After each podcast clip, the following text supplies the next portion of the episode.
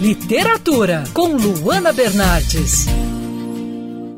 Durante o período de isolamento social, os números da violência contra a mulher, principalmente em casa, cresceram muito aqui no Brasil. E nesse cenário, a historiadora Mary Del Priori, que já escreveu mais de 50 livros sobre a história do Brasil, lança agora o livro Sobreviventes e Guerreiras para entendermos a história da luta feminina. Nesse trabalho, você analisa os argumentos usados ao longo da história que buscaram justificar a inferioridade da mulher, o que podemos ver de semelhança e diferença nos argumentos do passado passado e do presente. De fato, essa inferioridade da mulher que é vista desde o século XVI pela Igreja, porque a mulher teria comido a maçã no paraíso e, portanto, em função disso, nós seres humanos somos expulsos desse lugar tão maravilhoso e passamos a trabalhar e dar luz entre dores.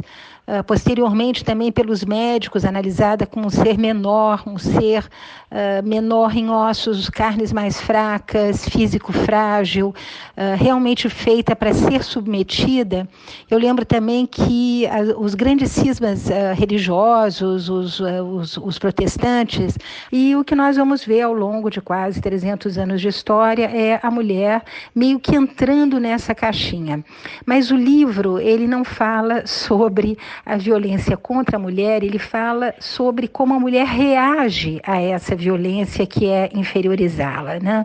E ao longo da história eu mostro que há centenas de milhares de exemplos de mulheres que reagiram a, essa, a esse papel que lhes foi imposto, que foram donas do seu próprio nariz, que trabalharam, que tiveram seus negócios, que tiveram seus companheiros no plural, que mataram seus companheiros, eh, no caso deles se tornarem incômodos, enfim, é longe dessa criatura coitada e vitimizada uh, com a qual nós costumamos identificar a mulher no passado, é importante lembrar também que nós tivemos mulheres empoderadas, assertivas, que disseram eu existo, eu quero, eu vou fazer, né? E você também aborda o movimento feminista aqui no Brasil, citando inclusive mulheres que tiveram um papel fundamental para acontecimentos históricos no país, como é o caso da baiana Leolinda Daltro. Você pode falar um pouco sobre isso? Sim, você tem razão, Luana. Eu falo do movimento feminista e falo até de antes disso, de como o letramento da mulher, a alfabetização das mulheres a partir do século XIX,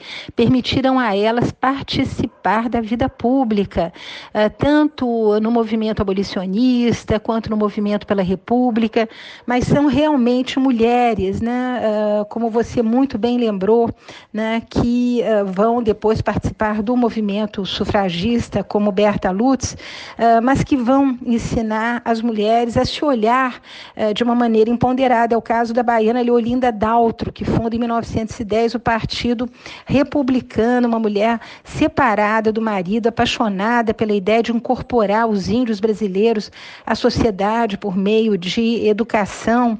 Depois nós vamos ter o, o exemplo da Gilca Machado, uma poetisa simbolista, das primeiras uh, letradas brasileiras a falar sobre o desejo feminino, né, sobre a sexualidade da mulher e a opressão que essa sexualidade também uh, sofria. Eu sou a Luana Bernardes e você pode ouvir mais da coluna de literatura, seção do site bandnewsfmrio.com.br clicando em colunistas. Você também pode acompanhar as minhas leituras pelo Instagram Bernardes Luana, Luana com dois N's.